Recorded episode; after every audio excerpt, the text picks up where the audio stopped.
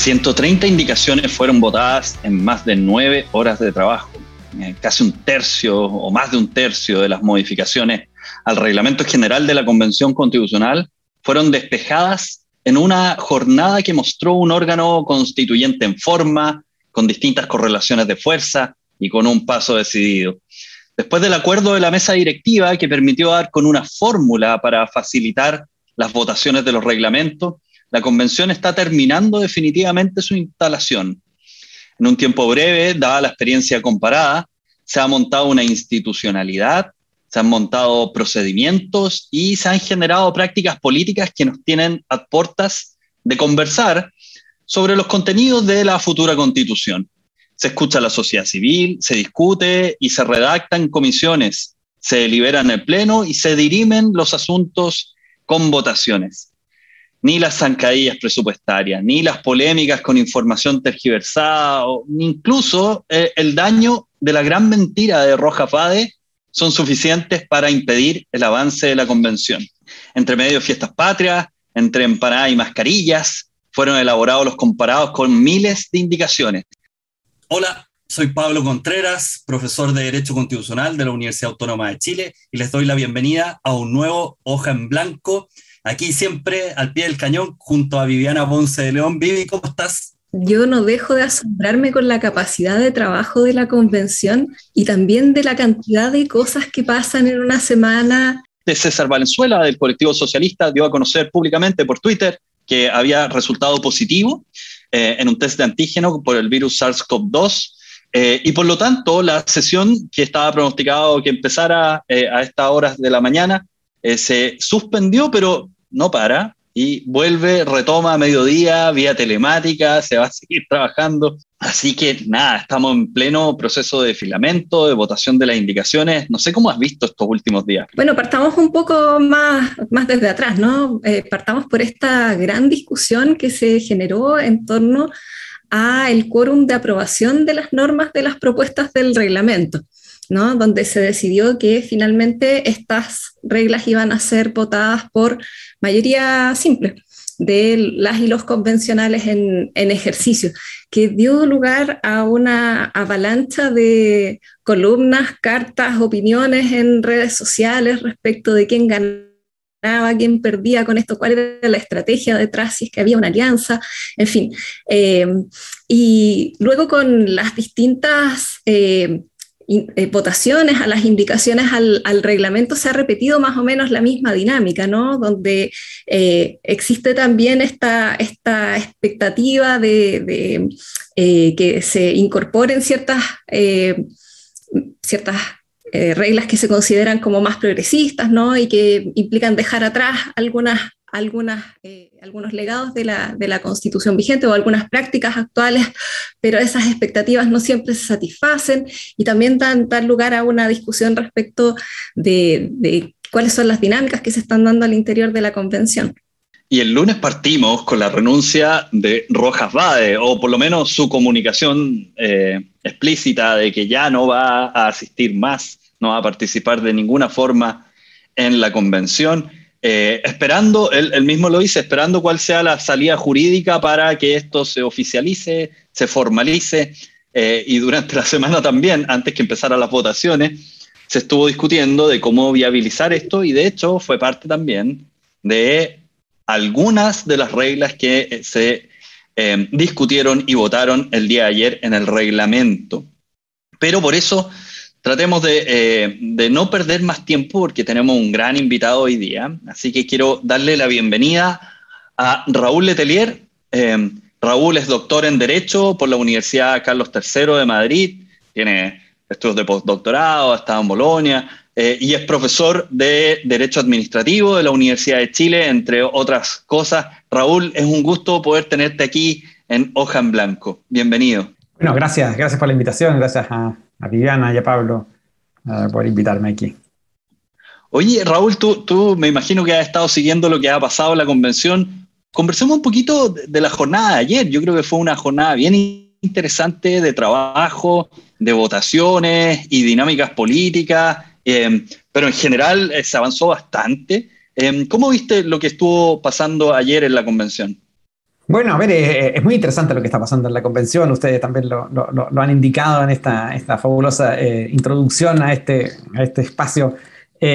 bueno, es, además muy desafiante para, para, todos, también los que estamos siguiendo esta convención un poco desde fuera. incluso para nosotros tiene tal vez una adrenalina eh, eh, parecida a la que de seguro tienen ellos eh, ahí en el, en el Congreso. Bueno, es un camino que se está recorriendo. Uno, nunca tiene que, olvidarse de la situación en la que estábamos antes. Y entonces, cada cierto tiempo, yo creo que hay que, recordar eso. Entonces, para poder hacer que, este proceso sea un proceso todavía más, eh, más excitante como lo que está haciendo ahora es un camino que se está recorriendo, no, no es un camino bloqueado, eh, es un camino que está, que está fluyendo. Eh, los, todos los convencionales lo, lo, lo, están mirando, buena parte de ellos, lo están mirando con, con, con respeto con un, y con una idea también eh, de, de, que es un proceso que se está realizando. No, no, nadie, nadie muestra explícitamente una idea de que, de que, esto hay que bloquearlo o que, hay, o que hay problemas en él. No, todos están más o menos de acuerdo en que, en que es un, un, camino que se está recorriendo y, y, todos con, un, con, una, con, una, sensación clara de que esto se va a aprobar en los próximos días. Entonces, la, convención ya va a producir em, bueno, el texto jurídico que, va, que la va a gobernar por el tiempo que viene eh, en un plazo, un plazo muy razonable, eh, con un trabajo tremendo, eh, un trabajo que están haciendo los convencionales, pero realmente gigantesco. Em, bien llevado, eh, profesionalmente llevado, eh, y entonces eso, eso yo creo que alegra, alegra por lo que está pasando y bueno, nos da fe de que, de que lo que está pasando en Chile eh, es, es, una forma profesional, correcta, razonable de poder llegar un, a un buen acuerdo constitucional. Oye, Raúl, a mí me gustaría que habláramos un poquito acerca de los principios que se han ido aprobando en el reglamento y, los ajustes que se han ido dando en, el marco de esta discusión. Hay un tema eh, de especial interés académico, especialmente para constitucionalistas, administrativistas e internacionalistas, y de repente no se entiende muy bien cuál es el trasfondo de la discusión. A lo mejor tú podrías ayudarnos a, a explicarlo en términos más sencillos. Se trata de la discusión acerca del principio pro homine, y de su incorporación en el, en el reglamento. ¿Qué es lo que está en juego aquí? ¿De qué se trata? ¿Cuáles son las, interpretaciones que están en disputa? Bueno, a ver, eh, el, el, el, tema de la inclusión de principios ya es una cuestión eh, característica de esta convención. Eh, si uno ve en general los reglamentos, son reglamentos que han comenzado con un listado, pero ya gigantesco de principios. Eso da cuenta de algo, de, algo, yo diría algo extraño. Es, extraño que un reglamento que regule un procedimiento tenga tantos principios, y, muchos de ellos de carácter, no podría decir sustantivo, es decir, eh, muchos de ellos se parecen a posibles reglas constitucionales. Entonces, hay algo extraño ahí. Eh, yo diría que sin perjuicio que la, convención está funcionando correctamente eh, y, funciona bien, yo creo que los convencionales en un proceso tan relevante como un proceso de construir una constitución, bueno, muestran cierta ansiedad en, este proceso constituyente. ¿eh? Yo, diría que es una ansiedad completamente normal, eh, razonable, pero la, generación de, este, de estos sets em, gigantescos de principios muestra cierta ansiedad. Es una ansiedad de querer eh, de cierta manera, resolver problemas que son problemas sustantivos, tratar de resolverlos ojalá antes. Eh, eh, ojalá ir aprobando cosas para, para, para, para, que, para que luego esto sea más fácil, em, sea más fácil consagrar esas ideas que hay detrás. Entonces, yo creo que ahí hay una, hay una manifestación de una ansiedad constitucional em, que, que, yo creo que no es, no es muy positiva. en, en, una regulación de procedimientos eh, tal vez eh, muchas de estas discusiones debiesen haberse resuelto rápidamente porque de lo que se trataba era de construir un procedimiento. Además, hay, hay muchos grupos al interior de la convención que, que son grupos que, que, han, que, han, estado excluidos históricamente. ¿eh? Entonces, esos grupos excluidos históricamente quieren también afianzar rápidamente em, ser escuchados en esta, en esta convención. Eh, y, y, y, esto un poco eh, sin perjuicio de lo que suceda después. Eh, es, es, impresionante como, como, como, como, estos mismos convencionales quieren estar limitados. Es como rara la situación. son convencionales que, van a crear la regla principal y aún así lo único que quieren es estar limitados. Si uno ve los discursos, por ejemplo, de, de algunos constituyentes más, más de derecha, eh, o sea, son constituyentes que lo único que quieren es que toda esta convención esté limitada por la constitución del 80, lo cual es un poco absurdo. ¿no? Es una constitución que precisamente está eh, construida para destruir esa constitución del 80. Entonces, pero lo único que hablan es, eh, bueno, de la limitación y la limitación y la limitación.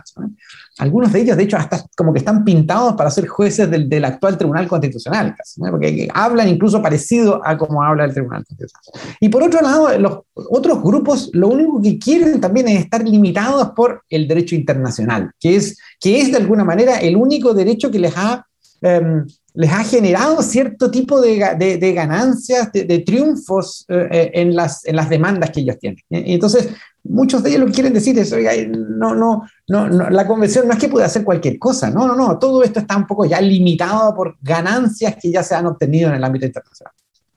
Bueno, esto yo creo que revela solo ansiedad, ¿no? Eh, no revela o la ansiedad del temor a cuál va a ser el resultado de la convención por el lado de la, de, la derecha y revela, bueno, esta necesidad de ir eh, afianzando cosas rápidamente por el lado más poco de la izquierda.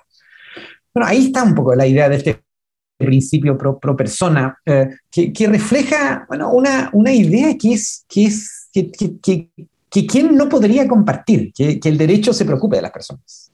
Eh, el problema es que, bueno, los que, los que nos hemos dedicado un poco a estudiar el derecho por, por mucho tiempo, sabemos que el derecho como tal es una herramienta más dentro de otras eh, al momento de dirigir conductas humanas. Entonces, sabemos bien que eh, el derecho como tal, con todas sus imperfecciones, con sus condiciones de operatividad, bueno, no, no, no sirve cuando uno coloca una regla que, que tiene la pretensión de justicia en bruto.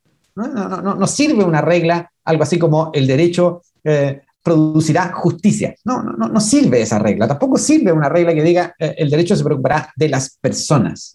Lo que sí sabemos es que es un, es un principio eh, que ha sido utilizado en, en, en, toda la época de la constitución de la, del 80 como un principio neutralizador de la acción estatal. Eso lo tenemos clarísimo. De, de, eso nadie puede, nadie puede negar que esto ha sido así.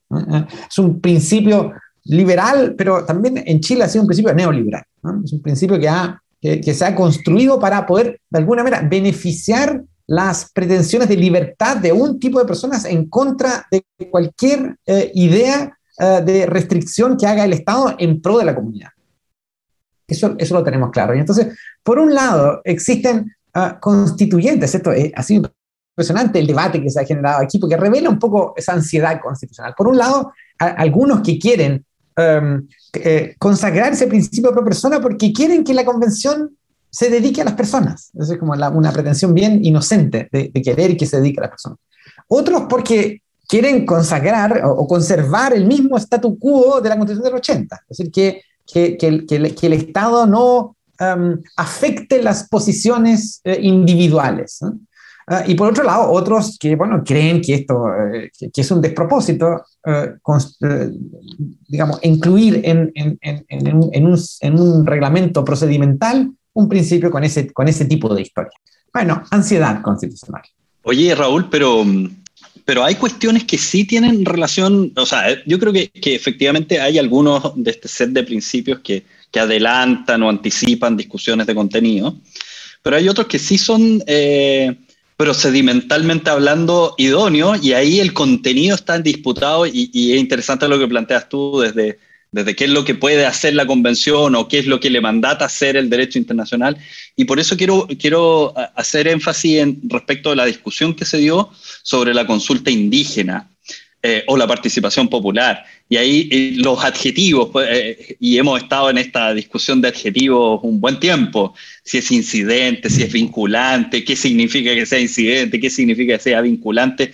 ¿Cómo viste la, la, votación y la discusión sobre e, este ámbito en donde se busca implementar un proceso de consulta indígena a través de ciertas reglas, digamos, y, se discute sobre eso y se discute sobre el carácter que debía ese tener esa eh, consulta y, si debe ser, en comillas, incidente o comillas, vinculante. Bueno, a ver, eh, los abogados sabemos que las palabras importan e importan mucho. Eh, y además sabemos que, eh, yo diría que además somos expertos en esto, que es usar la ambigüedad del lenguaje para que luego las pretensiones que queremos se reconozcan en un momento posterior. ¿no? Es decir, oiga, no, no, no, no hablemos tanto de eso ahora, pero cuando llegue el momento yo le voy a decir que la regla estaba clarísima desde el comienzo. ¿no? Es como un poco la, un argumento usual en, la vida de los, de los abogados. Y entonces, la discusión sobre la expresión vinculante, eh, si uno ve un poco el desarrollo que ha tenido esas, las normas, las propuestas de normas que, incluían la expresión vinculante, uno ve que hay ahí un juego con esa ambigüedad.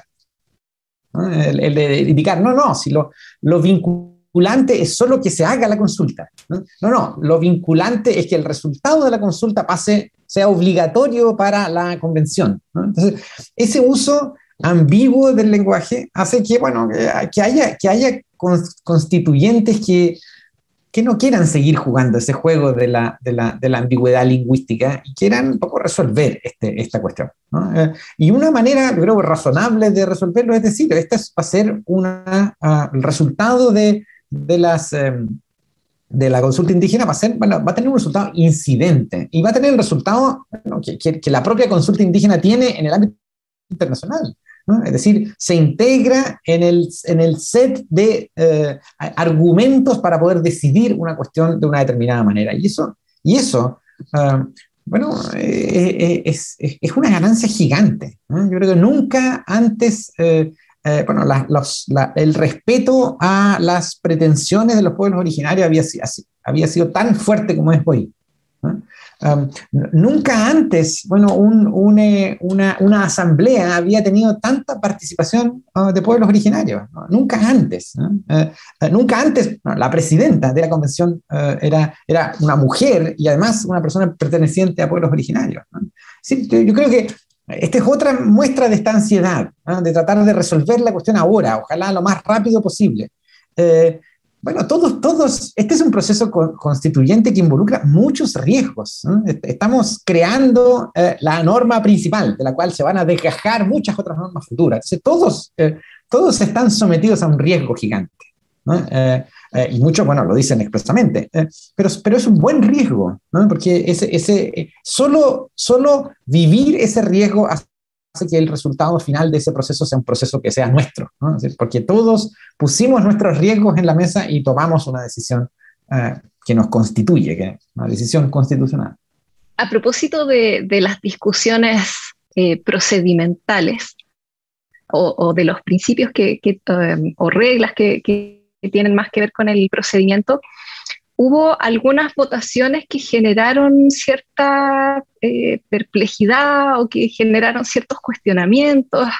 Eh, por ejemplo, eh, a propósito del rechazo de la, indicación que buscaba levantar el secreto bancario de los convencionales o que eh, eh, se aprobara esta indicación conforme a la cual los quórum de votación se iban a determinar según el número de convencionales presentes y no se iban a descontar quienes se abstuvieran o que los conflictos de interés no iban a constituir una inhabilitación para votar.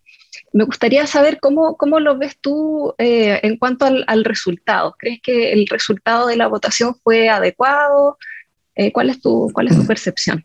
Bueno, a ver, el, el, las, la adopción de figuras legales eh, es una cuestión compleja, eso lo, sabemos siempre nosotros. A veces, eh, queriendo decir algo, decimos algo completamente distinto del fin que queremos. Y por eso es que hay gente que se dedica a hacer esto y, ayuda a aquellos que tienen legitimación democrática a que la regla diga lo que ellos quieren decir. Eh, y entonces, bueno, aquí yo diría que hay ciertas propuestas que uno puede decir tienen una buena intención, um, pero le falta estudio. Uh, uno, de los problemas de la Convención Constitucional yo creo que es, que uh, bueno, la, asesoría general de la Convención uh, no, es, no es lo que uno quisiese. Um, por otro lado, además, yo, yo, pienso además que, o veo que la, convención, los constituyentes en general, muchos de ellos, bueno, jóvenes, son constituyentes que tienen una cierta mm, desconfianza en la expertise jurídica. fíjense que esto no es, no es, es, completamente comprensible. Yo, diría que esta es una, de las lindas herencias, lindas en el sentido sarcástico, es una de las lindas herencias que nos ha dejado bueno, la, justicia constitucional chilena. Eh, una justicia en que uno la, ve como que en realidad siempre quieren pasar gatos por liebre. siempre, siempre, siempre el discurso constitucional es un, es un discurso uh, constitucional completamente servil a un interés que hay detrás. Entonces, eh, una de del legado de, esa, de, ese discurso constitucional de los últimos años eh, ha sido este. La gente tiene, le, tiene, le tiene temor a la expertise legal. Y yo, yo, diría que es un, un temor fundadísimo entendible, comprensible. Eh, entonces, desde esa perspectiva, eh, bueno, hay, hay, disposiciones o reglas o propuestas que, que, son propuestas que hay que pensar mucho más. ¿No? Esto no, no, es tan sencillo. Hay que juntarse con gente, hacer un equipo y pensarlas. Los, plebiscitos, por ejemplo, es una cuestión que requería ser pensada. No, no, basta colocar ahí en una regla, decir, oye, bueno, si, si es que decidimos em, con un quórum y, resulta que no juntamos ese quórum, el quórum para ser aprobado, entonces que hay un plebiscito. No, esto requiere mucho más. Esto requiere analizarlo electoralmente, eh, financieramente, eh, ver qué, qué, tipo de materias van a ser eh, llevadas a un plebiscito. Los plebiscitos son complicados, las el diseño de las preguntas es, complicado, y esto no, es, que uno quiera solamente poner límites a las cosas, no, no, esto requiere, ingeniería eh, legal. Eh, pensar que la necesidad que, eh, que todos queremos de que haya probidad general se consigue con una renuncia anticipada a el secreto bancario eh, para el evento de que luego un tribunal o alguna institución me lo solicite, yo creo que es, no entender eh, la corrupción. de partida, Entonces, eh, el, el, sentido de la regla, es decir, bueno, seamos abiertos al dinero que tenemos, a los gastos que, que, generamos, bueno, yo creo que eso hay que pensarlo mucho más. Eso, eso es, es, una mala, es una mala técnica, es, una, es una mala decisión.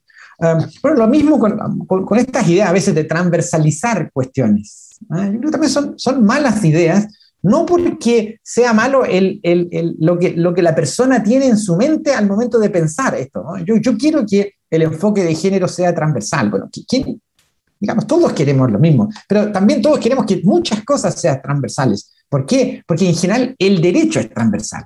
Nosotros sabemos eso. Eh, para poder construir un Estado social de derecho, eh, esto tiene un componente orgánico, tiene un componente de derechos, tiene un componente de acciones, tiene un componente de instituciones. Es decir, el derecho es transversal. Entonces, bueno, eh, yo, puedo estar de acuerdo en, en, que hay que mejorar la posición de un tipo de bienes jurídicos, pero esto hay que hacerlo bien, hay que hacerlo correctamente.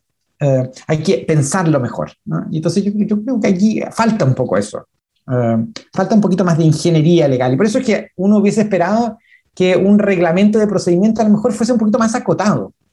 Porque, eh, porque eso requiere pensar, bueno, pensar intensamente un, grupo más acotado de reglas. Cuando esto se, se, expande, entonces, bueno, comienzan a aparecer errores gigantescos. Uno de estos también era, el de, la, ah, de las inhabilidades por eh, conflictos de interés, porque lo que generaba era justamente lo contrario.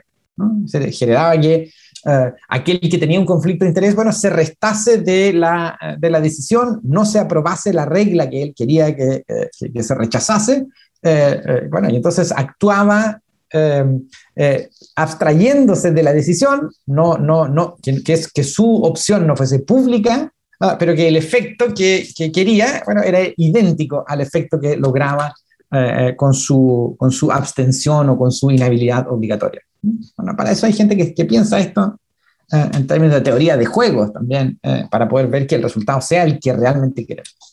Oye, Raúl, a propósito de, de, esto que estabas mencionando, de la inhabilidad y los conflictos de interés, una de las cosas que, que regla em, el reglamento general eh, son em, las materias de renuncia y reemplazo. Em, y esto es interesante porque Eh, si bien se venía discutiendo de antes de que pasara el escándalo de Rojas Bade, em, eh, la votación del jueves de ayer, digamos, em, eh, necesariamente con el anuncio del lunes y con las consecuencias de esto. Aquí hay dos, dos, temas. Por un lado, un régimen de renuncia que se aprueba, que además tiene que, en parte difiere del estatuto parlamentario y de, por ejemplo, la regla de calificación que hace el Tribunal Constitucional de la enfermedad grave. Obviamente esa cuestión no, no procedía, pero pero se entendía que la regla de renuncia tenía que construirse con cierto sistema de calificación. Y, lo mismo pasa con la otra parte del problema, que no es solo renuncia, sino también reemplazo, digamos. ¿Qué pasa con la, vacancia? En una convención constitucional que tiene reglas muy particulares, especialmente independientes, y en donde, más allá del caso aislado de, de Rojas Bade, el caso concreto, quedan nueve meses de convención y pueden pasar otras cosas el día de mañana. Entonces, eh, ¿qué, opinas de, este juego y las reglas que, fueron aprobadas ayer sobre esta materia? Bueno, a ver, la, yo diría que la relación existente entre la constitución como límite a la convención constitucional es, un tema ah, eh, difícil. Difícil porque no tiene la claridad que podría tener la actual relación entre la constitución y la ley. Eh, con todo lo que eso implica. Pero, pero, eh, pero aún así, la relación existente entre la Constitución y las normas que está produciendo una convención constitucional construida para eliminar esa Constitución, no, no, no, es tan fácil como uno quisiese pensar, como que esto fuese el, el, simple juego de la mayor jerarquía en, el ámbito normativo. Entonces, ahí uno tiene, de hecho, reglas que son reglas algo extrañas. El, artículo 133, por ejemplo, de la, de la, de la Constitución, que dice, oye, la, la Convención em, no podrá alterar los quórum ni los procedimientos para su funcionamiento y para la adopción de acuerdos. Es una regla como algo extraña, como que da cuenta de que en realidad todo lo demás puede ser alterado. Aun cuando la Constitución eh, contenga algo así como una regla de defecto para algunos tipos de, casos, como por ejemplo el del Estatuto de los Constituyentes, bueno, parece ser que ah, si la Convención eh, adopta una decisión sobre ese Estatuto del Constituyente, bueno, eh, se preferirá esa, esa, esa, esa decisión.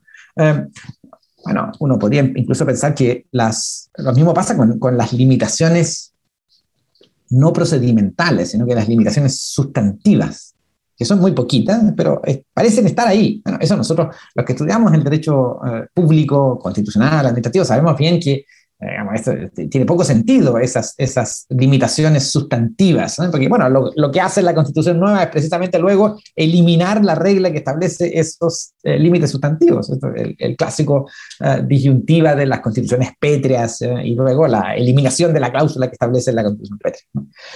Entonces, la relación existente entre la Constitución y la Convención, yo diría que es una relación eh, problemática, eh, pero me da la impresión de que se están resolviendo de manera correcta.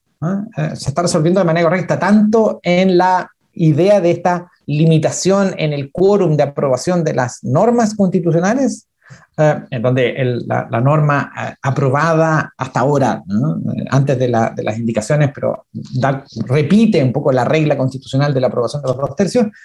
y por otro lado, va, aparece también esta, idea de que la, de la, convención tiene un margen amplio para poder regular su propio funcionamiento, para regular el estatuto de sus propios constituyentes y que por ende toma en cuenta eh, la particularidad que tiene la actual convención. Es una, una, convención que está compuesta por, eh, bueno, no sé, ochenta y tantos eh, independientes y solo 50 militantes de partido. Creo que algo así es el número.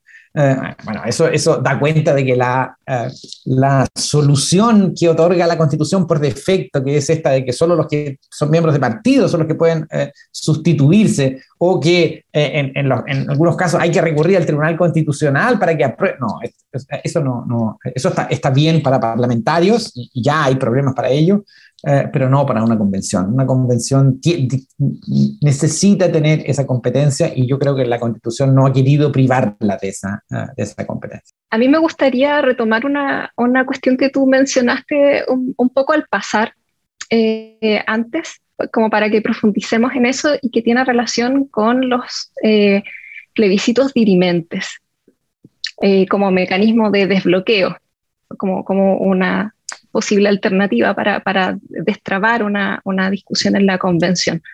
¿Cuál crees tú que sería una, una solución óptima frente a, ese, a ese escenario de bloqueo? Bueno, a ver, eh, la, la, constitución, eh, el, el, proceso constituyente es un proceso constituyente breve, y eso eh, es, es, malo para introducir una fórmula de plebiscitos con lo costoso que es um, en, en, materia de, de tiempo eh, construir un plebiscito. un plebiscito. Eso, eso, es tremendamente costoso. Además, es complicadísimo. Yo, yo, de hecho, algunos de los que de los que um, han propuesto esto, eh, yo, yo, siempre les pregunto, a ver, ¿qué regla te, te, creerías tú que es la regla que hay que someter a plebiscito? ¿no? O sea, al final llegamos a reglas que, llegamos a reglas donde va a haber completa claridad sobre, eh, sobre ellas en la convención. ¿no? Pero claro, un, plebiscito no puede resolver tal vez una, una, um, una opción eh, grotescamente simple, por ejemplo, entre parlamentarismo y presidencialismo. ¿no? No, las cosas son mucho más complicadas para poder ser re resueltas de esa manera. Uh, una fórmula que podría optarse, y esa, yo creo que es la que me, me parece la más razonable, es, es, esta idea de que algunas normas constitucionales eh, queden de alguna manera en suspenso para que luego eh, en el plebiscito de salida eh, se vote tanto la el texto constitucional completo como aquellas normas que quedan en este en este estatus de ser ratificadas a través de ese mismo plebiscito. Me parece que eso, eso podría eh, resolver eh, bueno, un problema de aquí, de algunas reglas muy particulares, también decididas por la propia convención, que, que requieran una legitimación más directa, ¿eh? a lo mejor son, son cuestiones, por ejemplo, especialmente morales, eh, que, que especialmente morales, valóricas, de valores individuales, que que requiere eh, que ser legitimada de alguna manera directamente, me parecería que esas podría ser razonable discutirlas en ese, en ese plebiscito de salida. Oye, bueno, eh, ahora se viene esa discusión. Pues, eh, seguimos eh, en un rato más con, el reglamento general de procedimiento. Eh, vienen algunas de estas reglas, viene el famoso artículo 94 de los dos tercios, que todavía estamos en suspenso de si se va a aprobar o no. Hay una indicación para bajarlo a tres quintos, tampoco es tanto, ¿eh? eh, pero, pero eh, bueno, creo que también hay un poco de, de lucha simbólica eh, en esto. Eh, gracias Raúl por esta conversación. Vamos, tenemos que pasar a, nuestra última sección del programa. Obviamente se va pasando el tiempo y uno le gustaría andar comentando cada una de los, de los distintos hechos que van pasando. Ayer estuvo lleno de, discusiones jurídicas, aquí hemos perfilado algunas eh, y tratar de separar algunos de esos problemas, pero, pero el tiempo no, obviamente no lo es para la convención ni menos para este programa. Así que eh, en nuestra sección de nota al pie siempre vamos recomendando joyitas, eh, noticias, hilos, seminarios, podcast. Y en este caso yo quería partir con em, recomendar un libro, em, porque creo que eh, este es uno de los elementos que son propios de una constitución discutida en el siglo XXI en un mundo eh, en donde los seres humanos están acabando con el planeta en donde viven y se, probablemente se van a morir con ellos si no hacemos algo.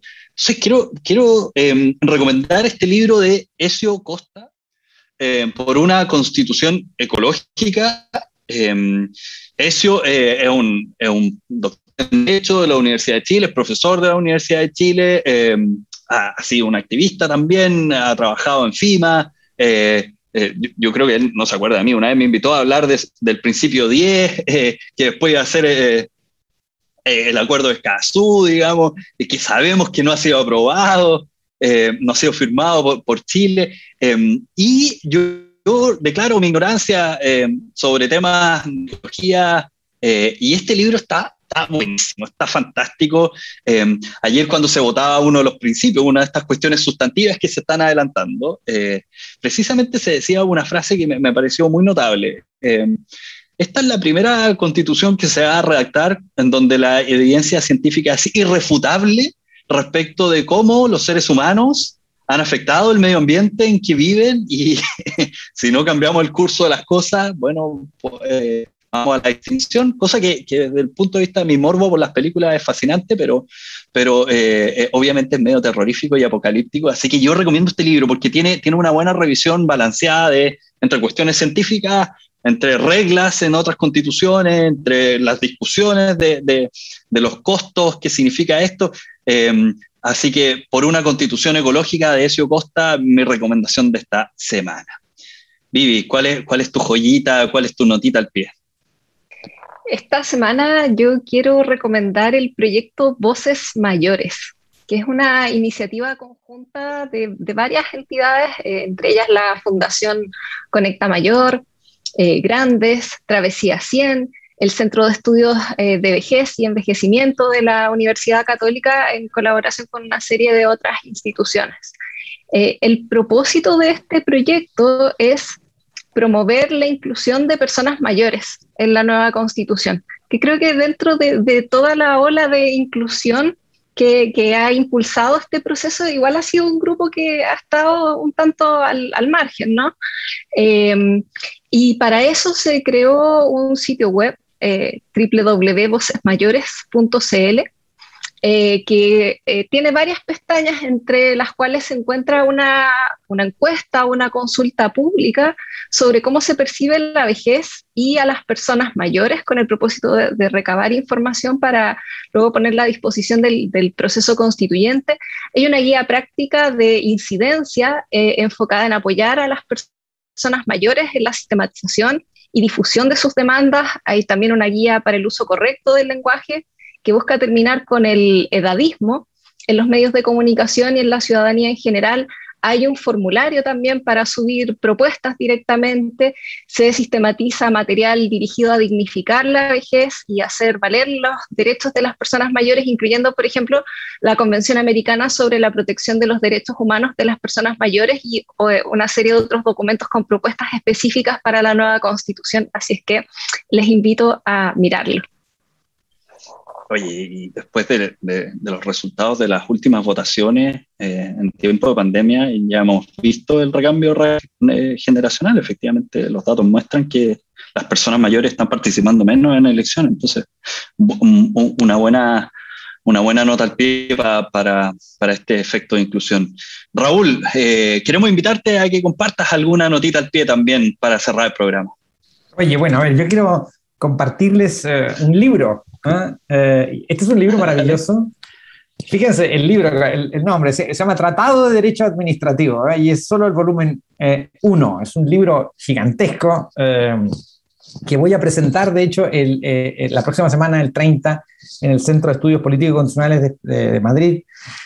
Y, es, un libro, es un, es, un libro para un nuevo derecho administrativo. ¿no? Es un, nuevo derecho administrativo que es el mismo que necesitamos aquí en Chile. Es un, derecho administrativo que se preocupe de concretizar eh, bueno, aquellas pretensiones constitucionales que van a salir eh, de la Convención Constitucional. Un derecho que va a hacer mucho más operativo los derechos sociales. Es un derecho que está pensando constantemente eh, en, en que eh, aquellas, eh, aquellas máximas de la vida que la constitución va a tener sean máximas eh, que sean reales en algún momento, que sean medibles, que, que, que, sean eficaces y que de alguna manera en algún momento podamos decir, bueno, tenemos un, un Estado social porque, porque las pretensiones del Estado social están llegando a la gente. Así que este es un, un gran libro eh, que como digo, el 30 eh, lo presenta ahí en España eh, para todos. Oye, buenísimo. Em, bueno, entonces estamos llegando al final del programa. Em, quiero agradecerle a, Raúl por la conversa. y, como siempre a Vi y a, todo el equipo de Estado Diario y a, nuestros ayudantes ahí que nos apoyan con insumos. Em, Obviamente sigue, sigue la discusión. Eh, sabemos que el lunes van a tener que discutir hasta total despacho eh, y este programa va a seguir dándole las pistas, eh, ver cómo, cómo evolucionan las cosas. Raúl, muchas gracias por haber estado con nosotros. Esperamos tenerte nuevamente en alguna otra oportunidad. Gracias, gracias a ustedes, gracias Viviana, gracias Pablo. Y Vivi, nos vemos el próximo viernes. Por supuesto, nos vemos ahí para ir discutiendo todas las novedades de la próxima semana. Soy Pablo Contreras, profesor de Derecho Constitucional de la Universidad Autónoma de Chile y este fue un nuevo capítulo de Hoja en Blanco. Nos vemos.